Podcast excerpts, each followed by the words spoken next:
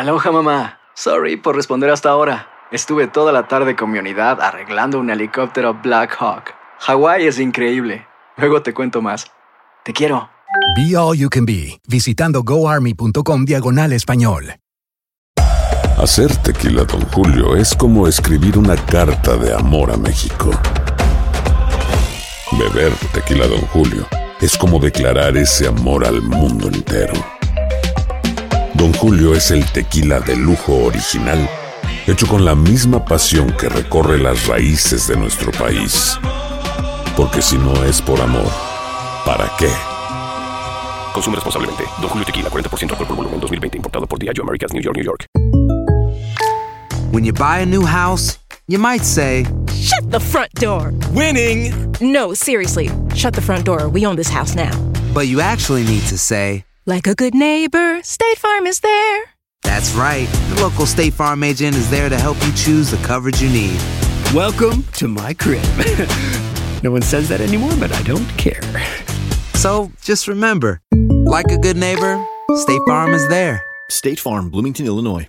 Boost Mobile tiene una gran oferta para que aproveches tu reembolso de impuestos al máximo y te mantengas conectado. Al cambiarte a Boost, recibe un 50% de descuento en tu primer mes de datos ilimitados. O, con un plan ilimitado de 40 dólares, llévate un Samsung Galaxy A15 5G por $39.99. Obtén los mejores teléfonos en las redes 5G más grandes del país. Con Boost Mobile, cambiarse es fácil. Solo visita boostmobile.com. Boost Mobile, sin miedo al éxito. Para clientes nuevos y solamente en línea, requiere AroPay. 50% de descuento en el primer mes requiere un plan de 25 dólares al mes. Aplican otras restricciones. Visita boostmobile.com para detalles.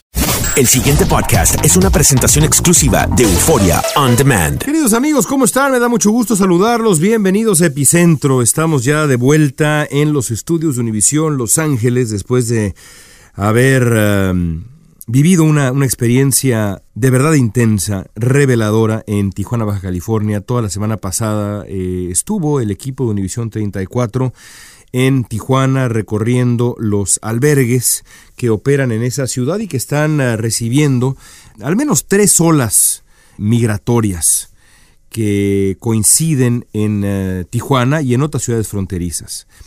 Primero, por supuesto, los uh, migrantes que llegan del sur hacia la frontera tratando de ingresar a Estados Unidos y, al hablar de los migrantes pienso en eh, los migrantes de Centroamérica, de otras partes del mundo, hay, hay, incluso gente de África que ha llegado a esa zona, la mayoría son centroamericanos todavía, pero eh, hay una población caribeña importante en Tijuana. Y también muchos mexicanos desplazados por la violencia en México que están llegando a Tijuana buscando un, un, mejor futuro en Estados Unidos y que piensan solicitar también refugio, asilo en tierra estadounidense. Pude hablar con varios de ellos en la estancia en Tijuana, incluida una mujer que eh, había escapado de un pequeño poblado cerca de Acapulco, Guerrero, eh, después de años de abuso doméstico y violencia y maltrato y humillación a manos de su marido. Esa es una. La otra, evidentemente, los eh, migrantes deportados que se encuentran de vuelta en territorio mexicano tratando de rehacer su vida y observando detenidamente las distintas opciones que tienen para continuar con ella. Me, tocó en suerte hablar con eh, una mujer que vivió realmente dos terceras partes de su vida en Santa Ana, California, acá cerca de Los Ángeles, y que fue eh, deportada hace menos de dos semanas porque hace años eh, extravió sus documentos personales, alguien hizo mal uso de los documentos de esta mujer, eso la puso a la mira de las autoridades, una larga batalla, finalmente la fueron a detener en medio de estos operativos que quizá no de manera tan dramática, pero que ocurrieron en los últimos días en Estados Unidos y la deportaron. Absolutamente toda su familia está en Estados Unidos, sus hijos, su esposo, sus nietos, sus hermanos, sus todo mundo está en Estados Unidos, ella está pues viviendo en un albergue en Tijuana, calculando qué puede hacer. Y como esta mujer, Norma, muchísimos más. Y ahora hay una tercera ola, que son los llamados retornados.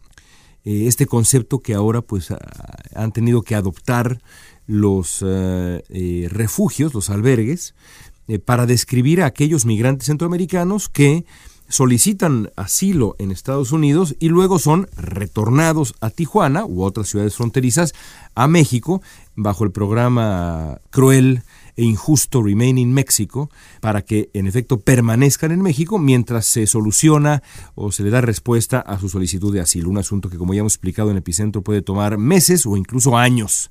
¿Qué van a hacer con sus eh, vidas estos eh, migrantes retornados mientras esperan la resolución de sus casos?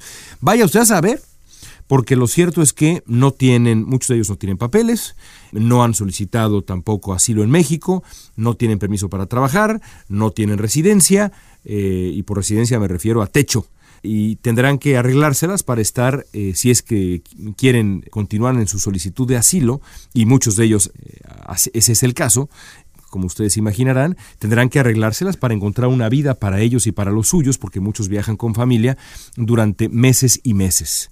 Y digo que tendrán que arreglárselas porque la otra cosa que uno descubre estando en Tijuana es que, o confirma estando en Tijuana, es que los gobiernos municipales, estatales y sobre todo el gobierno federal mexicano están haciendo muy poco. Los gobiernos municipales han hecho más, pero tienen límites. Los gobiernos estatales han hecho también algo, pero tienen límites. El gobierno federal tiene menos límites y ha hecho poquísimo. Eh, no solamente ha hecho poquísimo, ha incluso saboteado esfuerzos que vienen de la sociedad civil.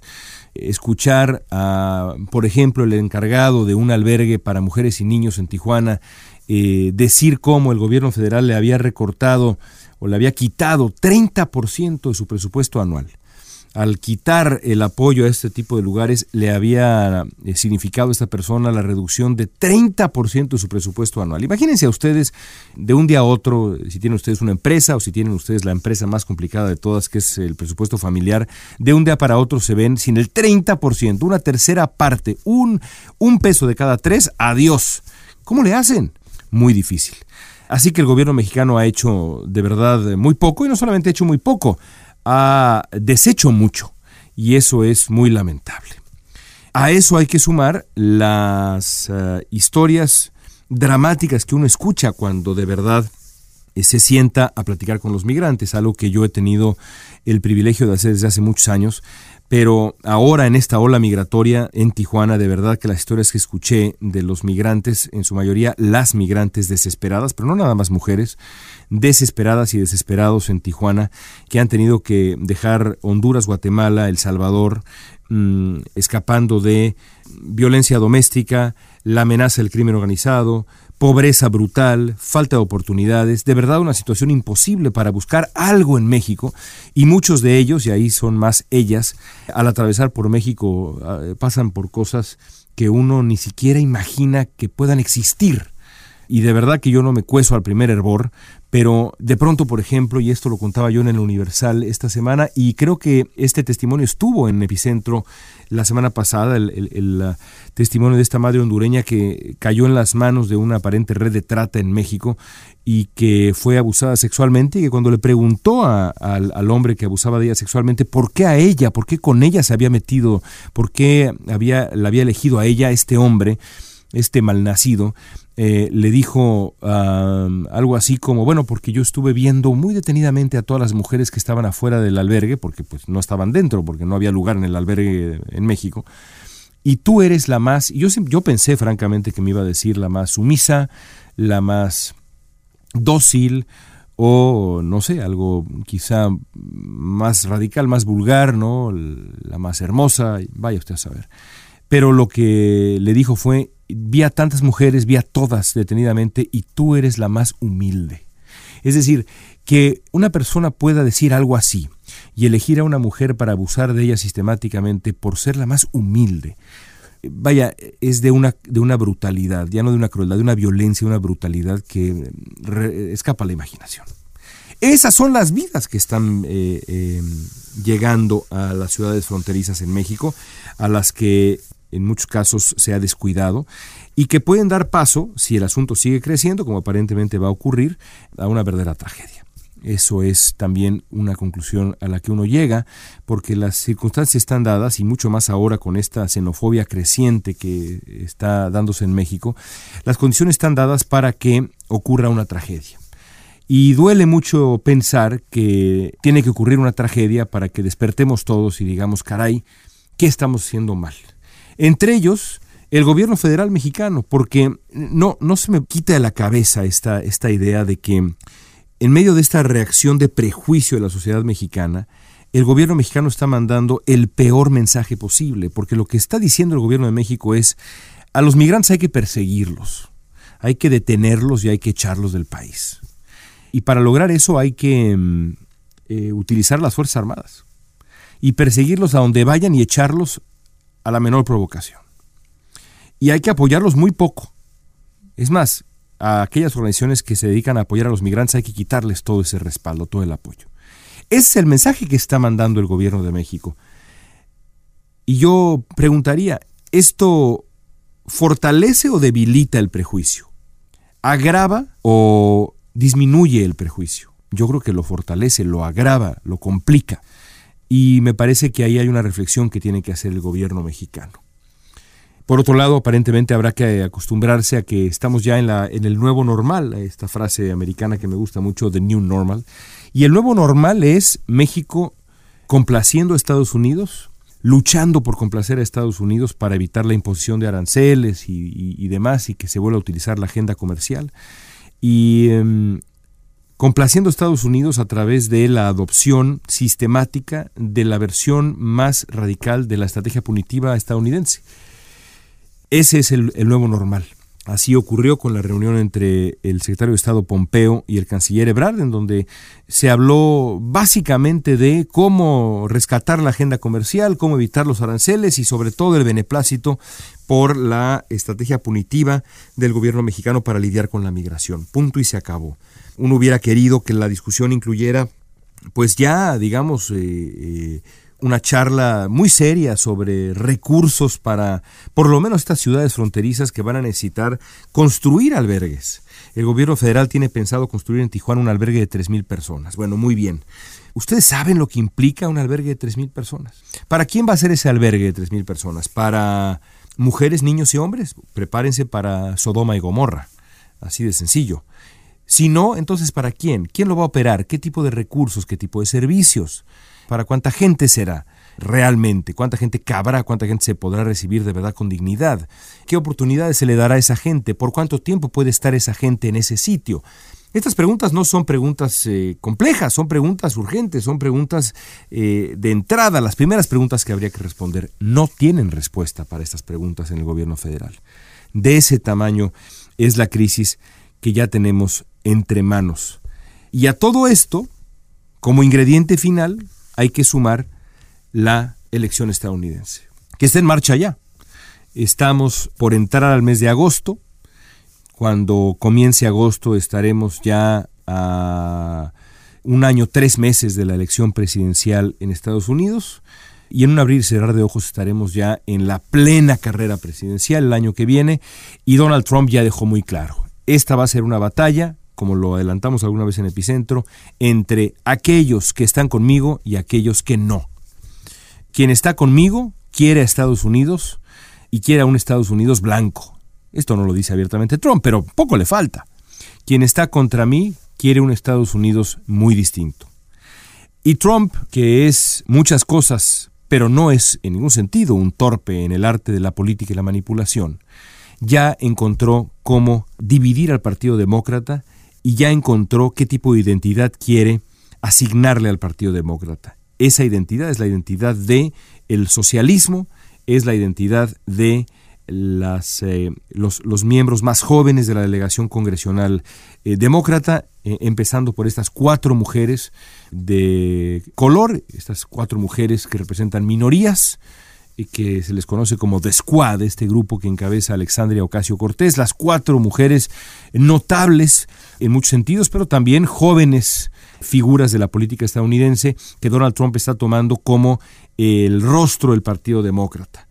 Y como eh, buena parte de lo que defienden eh, estas mujeres eh, está, digamos, como ya hemos explicado acá, en el ala súper progresista, y esta no es una definición mía, sino más bien de una taxonomía que se propuso hace no mucho tiempo en, Estados Unidos. Acá eh, un, eh, periodista destacadísimo de Vox decía, son los súper progresistas, es decir, el ala de la izquierda más marcada, digamos, o más progresista del Partido Demócrata, si representan y defienden estas políticas. Donald Trump quiere aprovecharlas y quiere quiere que ellas sean el rostro y sus políticas sean la agenda del Partido Demócrata, aunque no es así porque la realidad es que el Partido Demócrata es un partido, y así ganó en el 2018, mucho más moderado que lo que representan esta nueva camada tan eh, llena de energía y de entusiasmo, pero también tan polémica del Partido Demócrata. Es lo que está haciendo Donald Trump, y la base de todo ello es no solamente la discusión del proyecto de país,